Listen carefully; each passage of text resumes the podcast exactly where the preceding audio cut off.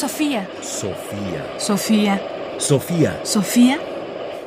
Ráfagas de pensamiento.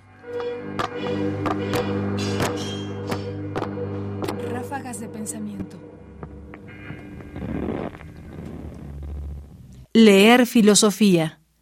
¿Qué diferencias hay entre leer filosofía y leer cualquier otra cosa? Es decir, ¿qué hace particular la lectura de libros filosóficos? Y, un poco, ¿qué esperaríamos de estos libros filosóficos?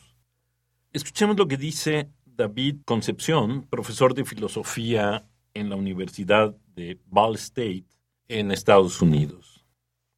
Leer filosofía es una experiencia extraña.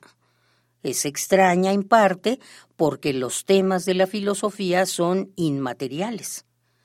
Esto no debería insinuar que los hechos no son importantes para la filosofía.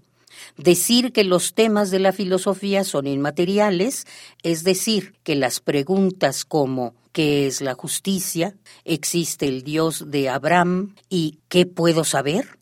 no obtienen respuestas sondeando las profundidades de los objetos empíricos e incluso sociales.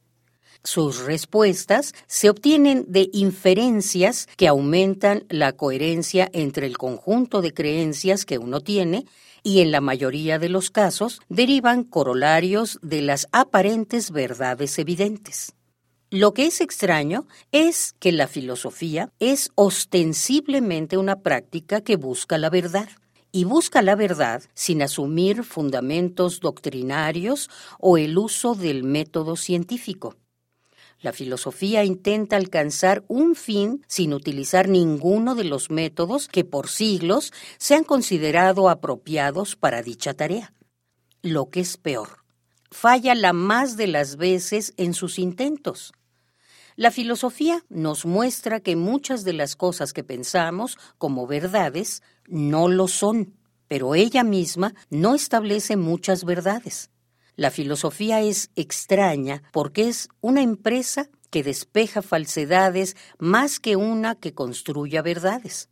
Esta extrañeza me confirma que en la filosofía se trata de obtener sabiduría y no verdades, aunque uno no debería respingar la nariz si se encuentra con una verdad.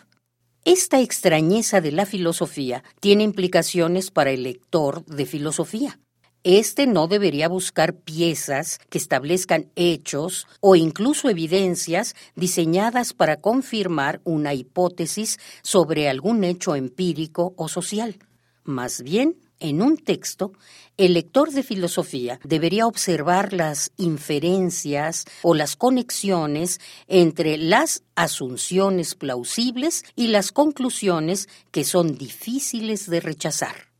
David W. Concepción, Reading as a Philosopher, ensayo publicado en línea en The Philosopher's Magazine, 22 de mayo de 2019. Como acabamos de escuchar, leer filosofía es muy distinto, porque nos acerca a una forma de buscar la verdad que es muy diferente a otras. Es muy diferente, por ejemplo, a la que busca la literatura, que la busca a través de la narración, de historias y la creación de imágenes poéticas. Y por supuesto es distinta a lo que hace la ciencia y hacen otras muchas ciencias sociales. La filosofía, y en particular me gusta mucho cómo lo dice él, la filosofía falla casi todo el tiempo. Y cuando nosotros leemos filosofía, no estamos dispuestos a encontrar verdades firmes en aquello que leemos, sino quizás resortes para el pensamiento. Por eso recomienda que el lector de filosofía observe lo que el autor hace.